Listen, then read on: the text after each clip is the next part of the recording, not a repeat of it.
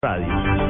Pablo, gracias. 11 de la mañana, 7 minutos en Noticias Internacionales. Hoy se desarrolla en Caracas, Venezuela, una concentración en apoyo a los presos políticos convocada precisamente por Leopoldo López. Vamos directamente a Caracas con Santiago Martínez.